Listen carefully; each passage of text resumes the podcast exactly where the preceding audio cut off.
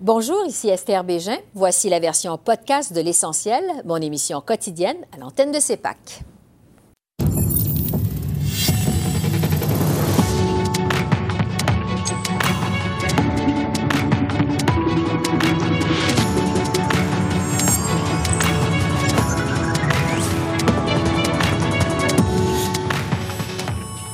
Ce soir, les défis du Bloc québécois dans cette campagne électorale, quels sont-ils? Le candidat Alexis Brunel-Duceppe répond à nos questions.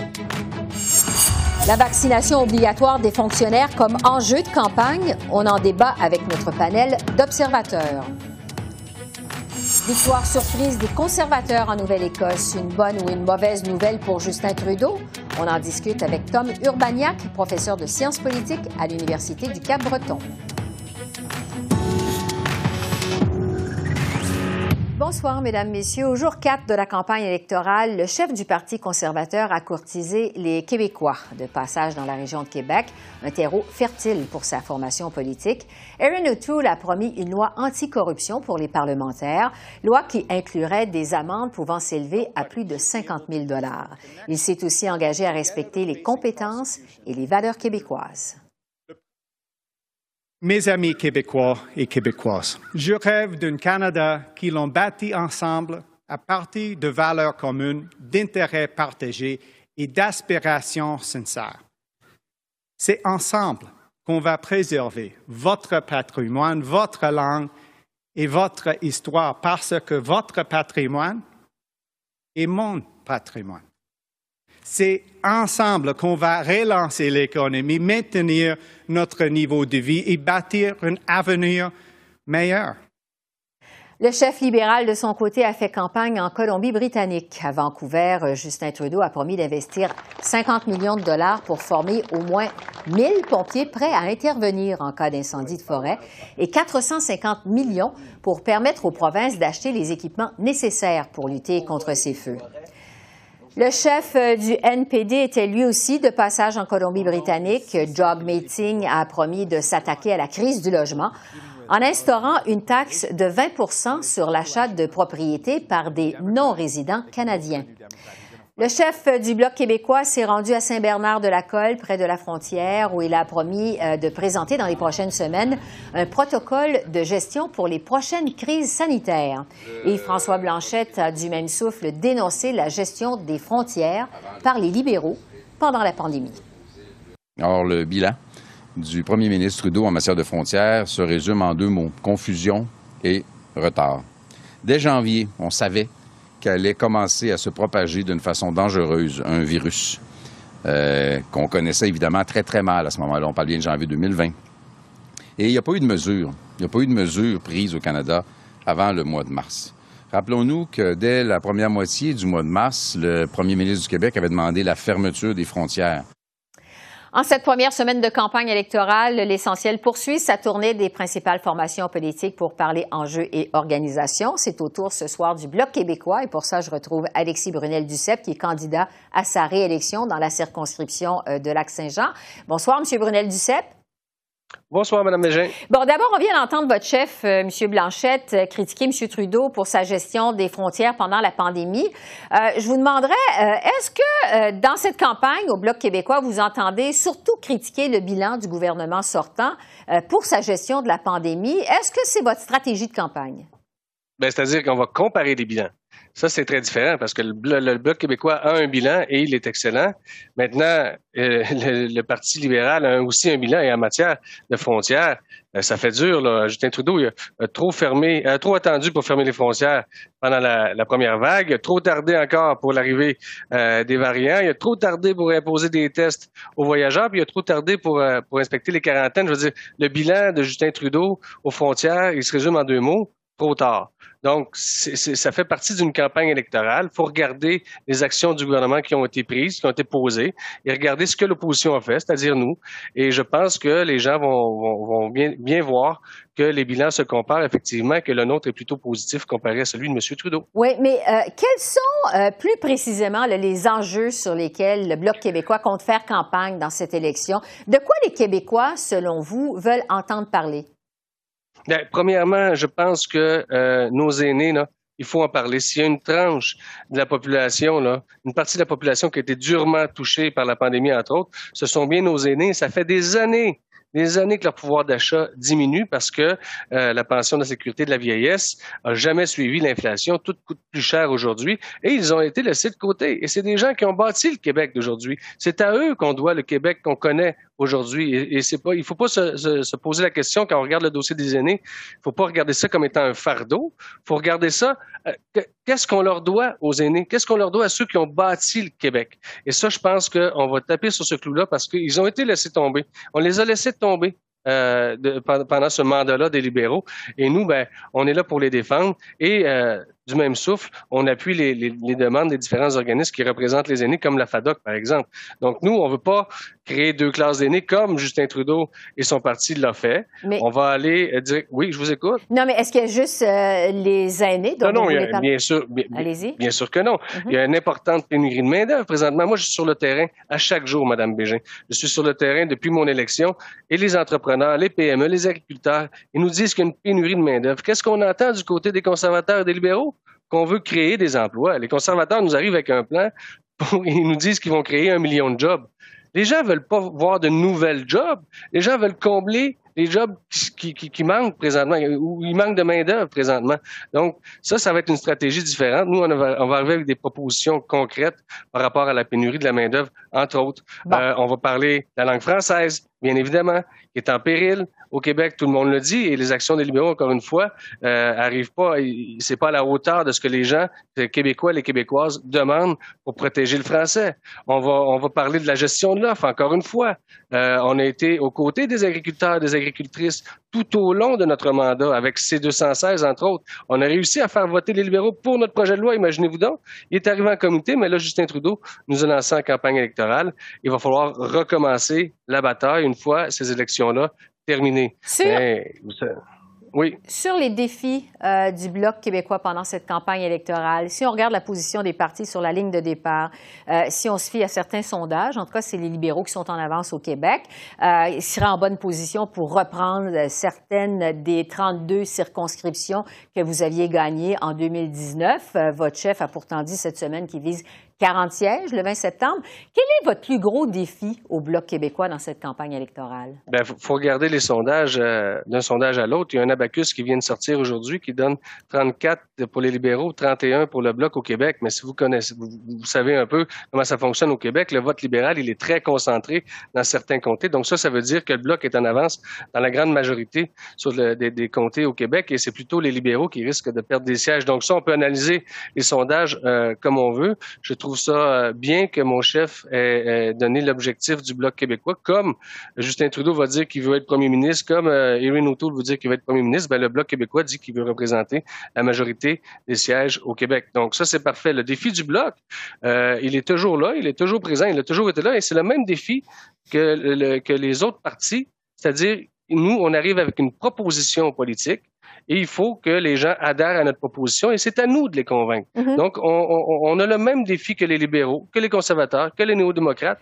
et que les Verts. Nous, il faut aller voir la population et leur dire, ben, regardez ce qu'on vous propose, là, on pense que c'est bien pour vous, on veut aller le défendre à Ottawa, mais nous, on veut représenter le Québec à Ottawa et, non ben, pas le contraire comme les libéraux le font. Justement, représenter Ottawa au Québec. Oui, parce que le Bloc québécois répète souvent qu'il est le seul parti qui peut parler au nom des Québécois. Pourtant, euh, lorsqu'on euh, regarde la relation entre Justin Trudeau et François Legault, ben, elle semble plutôt bonne. Si on prend, pour exemple, cette entente de 6 milliards de dollars sans condition entre Ottawa et Québec euh, au début du mois d'août pour les services de garde. Est-ce que cette belle harmonie entre messieurs Trudeau et Legault, ça vient euh, vous nuire dans cette campagne électorale au Bloc québécois? Ben, la première des choses, ça, je pense que c'est un spin libéral là, qui veut qu'on dise que M. Legault, M. Trudeau s'entendent comme larron à foire. Euh, je pense que M. Legault a tenu tête à M. Trudeau sur euh, plusieurs dossiers et le Bloc, lui, a toujours, de toute façon, nous, on représente un consensus à l'Assemblée nationale et le Bloc est le seul parti qui peut parler pour le Québec parce qu'il parle exclusivement pour le Québec. Et la différence, elle est là. Nous, on fait pas de compromis. Si c'est bon pour le Québec, on est pour, peu importe de quel parti ça vient.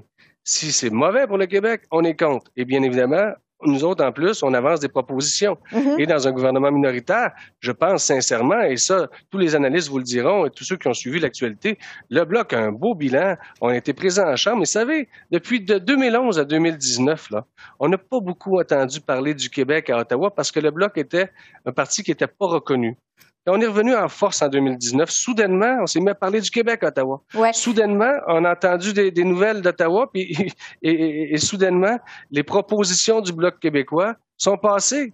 Je vais vous parler du dossier. Je vais vous parler du dossier euh, du tunnel entre euh, Québec et Lévis parce que M. Blanchette, bon, on le sait, a commencé sa campagne à Québec parce que le bloc vise à arracher des sièges aux conservateurs dans la région de la vieille capitale. Hier, les députés conservateurs de la région de Québec ont promis des milliards de dollars pour la construction du fameux tunnel entre Québec et Lévis. C'est un dossier quand même qui est important dans la région de Québec. Euh, du côté du bloc québécois, est-ce que vous êtes pour ou contre la construction de ce tunnel? Je pense que mon chef a été très clair là-dessus. Ce qui est de mhm. champ de compétences du Québec reste de champ de compétences du Québec. Et quand les conservateurs viennent se mêler de ces champs de compétences-là et qu'après ça, ils nous disent qu'ils sont les chantres des juridictions entre la le provincial et le fédéral, je me pose des questions.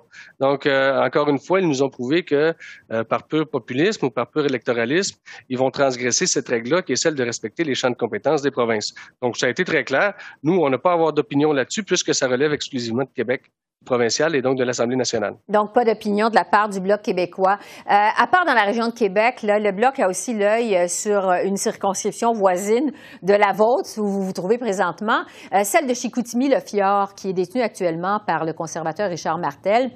Vous lui opposez, le Bloc, une ancienne syndicaliste, Julie Bouchard. Comment ça se présente, la bataille dans Chicoutimi-Le Fjord? Bien, ça va très bien. Je mm-hmm. pense euh, que euh, Richard, que j'apprécie, euh, doit peut-être avoir des nuits plus courtes parce que quand il s'est réveillé dimanche matin, le comté au complet était placardé avec les pancartes de, Julie Bouchard. Et Julie, elle n'a pas la langue, comment je dirais ça? Disons qu'elle se laisse pas faire, elle a de la mm-hmm. gueule, elle a de la répartie, elle est très impliquée, elle s'est mobilisée, elle est surtout, elle, elle l'a vécu le manque de transfert en santé sur le terrain. Elle sait de quoi on parle. Pour elle, c'est concret. C'est pas juste mhm. une discussion de bureau pour savoir euh, combien qu'on a besoin, c'est quoi le pourcentage, c'est qu'est-ce que ça veut dire un milliard de dollars. Elle, elle l'a vécu, le manque de soins, le manque d'équipement, euh, les infirmières qui font des, des, des, des, des doubles chiffres avec euh, Juste en quelques secondes, en quelques secondes, on n'a plus de temps, mais je veux vous quand même vous parler de cette élection en temps de pandémie. C'est quand même inédit, une campagne électorale en pleine crise sanitaire. En quelques secondes, expliquez-nous jusqu'à quel point ça change vos façons de faire sur le terrain? À vous. Ben, nous, on va demander à la santé publique comment agir. On va être responsable. On fera pas des selfies euh, en prenant les épaules des gens euh, parce que c'est interdit. Ce ne, ne sont pas des mesures sanitaires qui sont acceptables. Euh, et, et c'est très, c'est plus difficile pour nous de rencontrer des gens. Cette élection-là n'aurait pas dû avoir lieu. Tout le monde le dit. Tout le monde le dit sur le terrain, mais un peu partout. Et si Justin Trudeau, si Justin Trudeau se retrouve avec un gouvernement minoritaire suite à cette élection-là, ben, il devra réfléchir à son avenir. Alexis euh, Brunel-Duceppe, candidat du Bloc québécois dans la circonscription de Lac-Saint-Jean. Merci beaucoup. Merci. Merci. Un plaisir.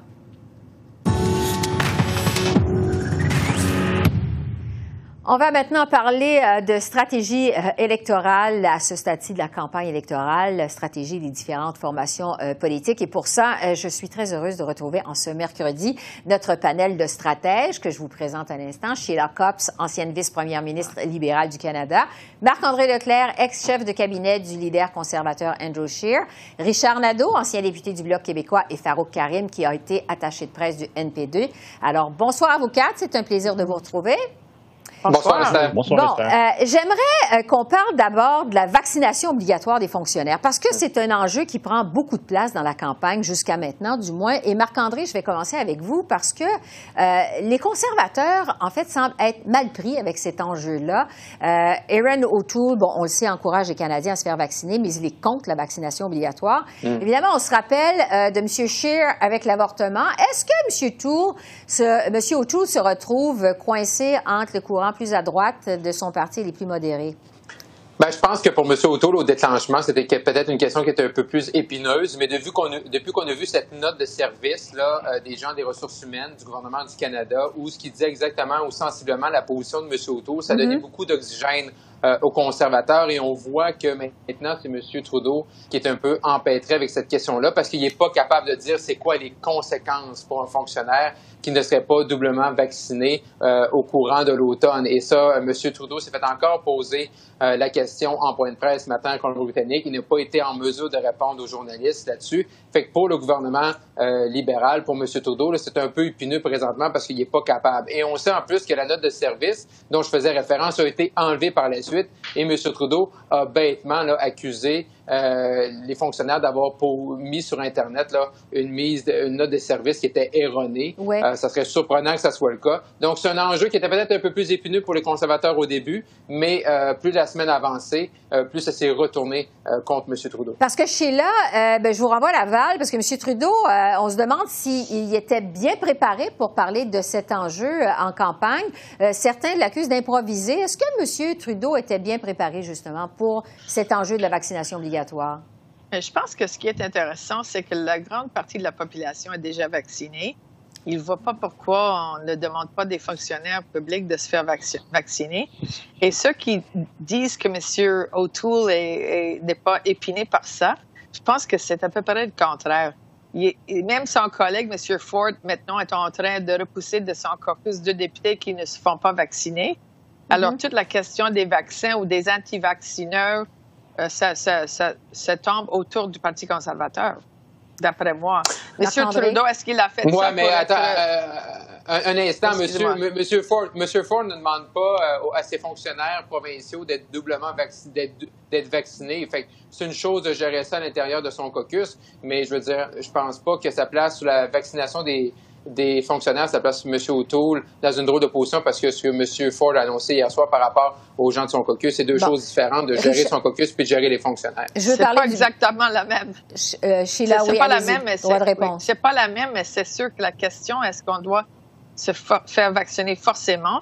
Et s'ils sortent des gens du caucus, c'est sûr qu'ils les vacciner euh, forcément. Oui. Euh, euh, je veux, Richard, vous entendre sur le bloc, le bloc québécois parce que le chef Yves-François Blanchette a déclaré au sujet de la vaccination obligatoire, lui, qu'Ottawa, finalement, n'a pas la légitimité pour donner ses ordres à des fonctionnaires, surtout après le cafouillage du système de paye Phoenix, c'est ce qu'il dit. Est-ce qu'au fond, le bloc québécois évite de donner son avis sur la question de la vaccination obligatoire? Ben, il y a une chose qui est certaine. Euh, si on regarde le grand portrait, mm-hmm. euh, la question de la vaccination, c'est euh, extrêmement important. On encourage les gens dans, dans, le domaine public, dans le domaine de la santé, d'être vaccinés, dans le domaine de l'enseignement, et peu importe que ses compétences fédérales ou provinciales, on est tous les mêmes citoyens. je pense que la question de la vaccination au fédéral doit se faire. Maintenant, euh, là où il y a une contradiction dans les mœurs, c'est qu'on se retrouve avec un gouvernement du Québec qui lui dit, ben, peut-être pas nécessairement pour nos fonctionnaires. Fait, il y a effectivement un côté très épineux et qui n'est pas clair dans l'ensemble des partis sur la façon dont ça doit être géré et qu'est-ce qui en advient effectivement des fonctionnaires qui ne se feront pas euh, vacciner. Et euh, cette question-là va être épineuse tant et aussi longtemps que les partis politiques ne mettront pas leurs pieds à terre et ne diront pas exactement euh, les conséquences des gens qui ne se feront pas vacciner. Mais euh, l'ensemble de la population est, est d'accord avec le fait euh, je dis bien l'ensemble de la population. D'ailleurs, on a des taux de vaccination extraordinaires euh, qu'il faut poursuivre et il faut que les employés de l'État donnent l'exemple. Oui, parce que c'est vrai que la, vaccination va bien quand même euh, au pays. Farouk, la position du NPD est claire sur la vaccination obligatoire. M. Singh est pour. on propose même d'aller jusqu'au congédiement des fonctionnaires qui seraient récalcitrants. Au-delà de tout ça, des positions des partis, est-ce qu'il y a un danger de politiser dans une campagne électorale comme maintenant l'enjeu fondamental de la vaccination obligatoire. Qu'est-ce que vous en pensez? je, vais, peser mes mots, euh, Esther. Je trouve ça odieux des libéraux d'avoir politisé la question de la vaccination euh, manifestement sans plan, dans un espoir de, de mettre les conservateurs euh, dans un coin. Ça a eu un effet boomerang, comme Marc-André l'a très bien expliqué. Euh, mais je trouve ça irresponsable. depuis 18 mois, on essaye de, de, de, sortir la politique et de suivre les règles de santé publique. on voit ce qui se passe aux États-Unis quand on politise l'enjeu de la santé publique, comment c'est catastrophique et ça cause des décès qu'on peut sauver, des gens qu'on aurait pu sauver, et politiser cet enjeu-là en pleine campagne électorale, je trouve ça très irresponsable. Et pour moi, ça, met, ça souligne, ça souligne d'autant plus la, euh, la non-nécessité de cette élection. Bon, on va pas passer toute l'élection à parler qu'on n'a pas besoin d'élection, mais c'est nécessaire de quand même le dire. Euh, ce qui se passe en Afghanistan, ce qui se passe en Haïti, euh, la, la, quatrième vague, euh, maintenant, on parle de vaccination, on parle d'une troisième dose potentiellement aux États-Unis.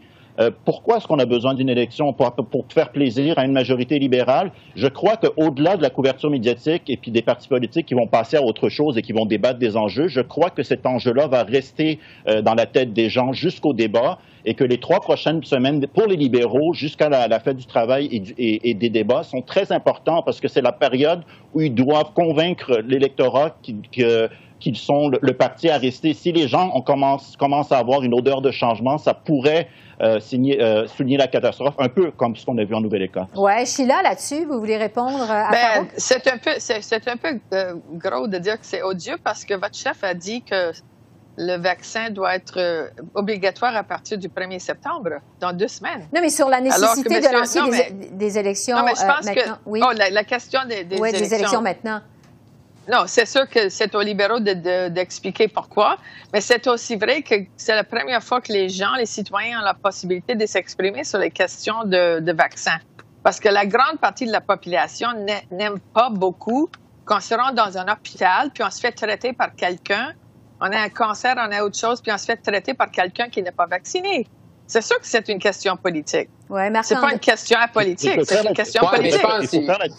Oui, si je peux juste ajouter un nom. il y a une, différence fondamentale entre être pro-vaccination et être pro-vaccination obligatoire. Ça, c'est une affaire. Non, mais votre chef est pour vaccination obligatoire. Attendez, laissez-moi juste finir. Donnez-moi juste un instant pour finir. Allez-y, Farouk. Donnez-moi juste un instant pour finir mon. Oui, il y a une différence pro-vaccination et pro-vaccination obligatoire. Bon, M. Trudeau, en, lançant ça en, plein, en plein milieu d'une campagne, essaie de confondre les deux. Et c'est ça qui est irresponsable. Bon, sur la vaccination obligatoire, évidemment que dans un hôpital ou dans, les, dans le milieu d'éducation, ça m'apparaît nécessaire. On, on, traite des gens qui sont vulnérables dans un cas et dans un autre cas, des gens qui n'ont pas la possibilité d'être vaccinés. Par contre, rendre obligatoire la vaccination pour tous les employés de l'État, quand ça fait 18 mois que la plupart d'entre eux travaillent chez eux, je crois que ça mérite débat quand même. Est-ce que c'est nécessaire au niveau de la santé publique? Et c'est ça qui me paraît odieux de lancer ça comme ça en plein milieu d'une campagne électorale. Pour conclure, euh, il nous reste à peu près 30 secondes. Marc-André là-dessus. Ben c'est ça. Je pense que c'est un débat qui est très politisé. Oui, politisé, puis on le voit. Moi, je suis très content d'avoir reçu mes deux doses au début de l'été. J'encourage tout le monde à le faire mais je pense qu'il ne faut pas se servir de la vaccination pour en faire un débat politique. C'est une euh, campagne qui était non nécessaire et j'espère que les esprits vont se calmer dans chacun des camps politiques présentement pour faire un débat plus euh, responsable. Richard, sur les dangers de politiser cet enjeu de la vaccination en quelques secondes. Ben, écoutez, moi, je suis euh, ouvert aux gens de la science. Madame Tan nous a parlé qu'on est en euh, quatrième euh, vague qui, qui, se développe présentement, ce qui est très dangereux si on n'est pas vacciné. C'est les non-vaccinés qui vont être les plus touchés. C'est ce qui se passe présentement. donc, il faut encourager la chose et il faut avoir le courage politique de dire que pour la santé publique, les gens de la santé publique nous encouragent à nous faire vacciner et donc les employés de l'État doivent être vaccinés. Sheila, Marc-André, Richard et Sarah. obligatoire, c'est deux choses différentes. Alors, on aura certainement l'occasion d'en reparler peut-être la semaine prochaine. Sheila, Marc-André, Richard et Farouk, merci et on se retrouve donc mercredi prochain. Merci d'avoir été Bye bye. bye, bye. À bientôt. Au revoir. À bientôt.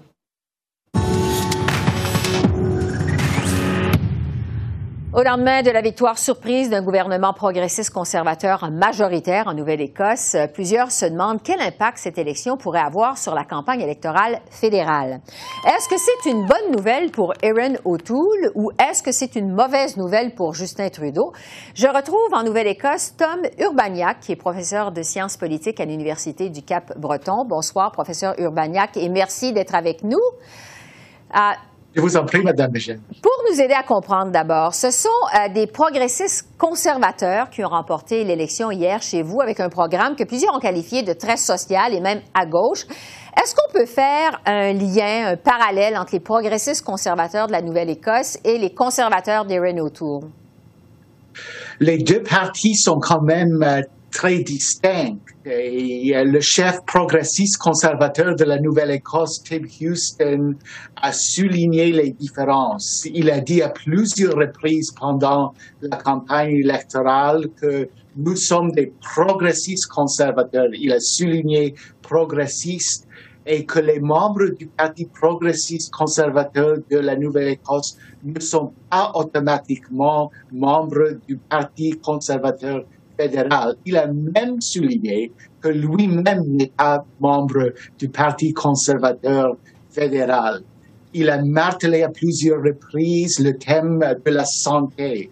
Euh, il a fait sortir une plateforme très détaillée de 130 pages avec euh, beaucoup de promesses, euh, la plupart reliées aux santé, mais qui touchaient aussi à des programmes sociaux. Par exemple, il a promis, il s'engageait de créer un programme d'accès universel aux, euh, santé soins, euh, de santé mentale. Oui.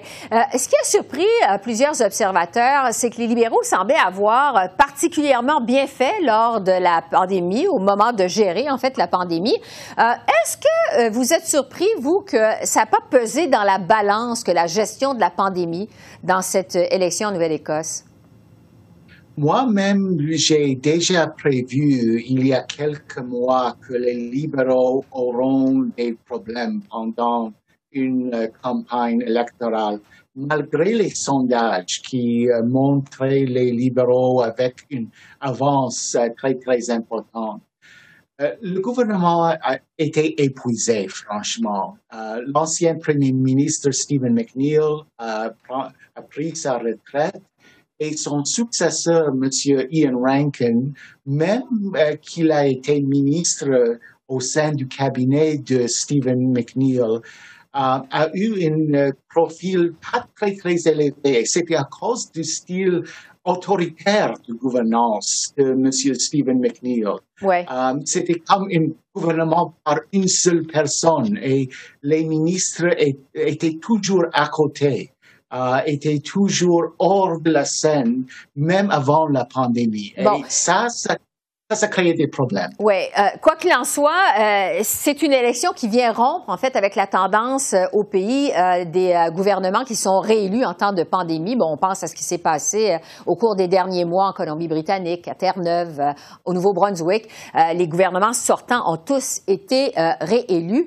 Est-ce que le résultat du vote en Nouvelle-Écosse pourrait avoir un impact sur la campagne fédérale? Parce qu'évidemment, à partir de maintenant, c'est ce que plusieurs se demandent.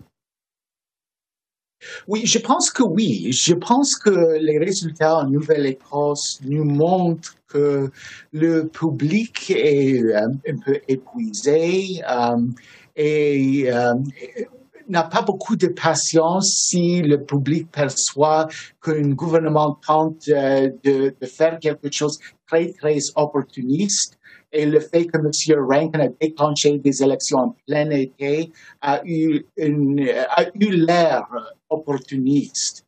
Euh, donc ça, c'est peut-être un message pour euh, les acteurs politiques euh, fédéraux. Et en terminant, professeur Urbaniak, comment se présente la bataille au début de cette campagne électorale dans l'Atlantique? Est-ce que les libéraux pourraient perdre encore des sièges comme à la dernière élection ou au contraire en gagner? Euh, pour, pour l'instant, les libéraux sont en avance, euh, mais euh, les, néo-démocrates commencent à, à, montrer certains signes de vie, surtout ici en, en Nouvelle-Écosse. Pour l'instant, les conservateurs fédéraux n'ont pas fait un grand impact ici en Atlantique.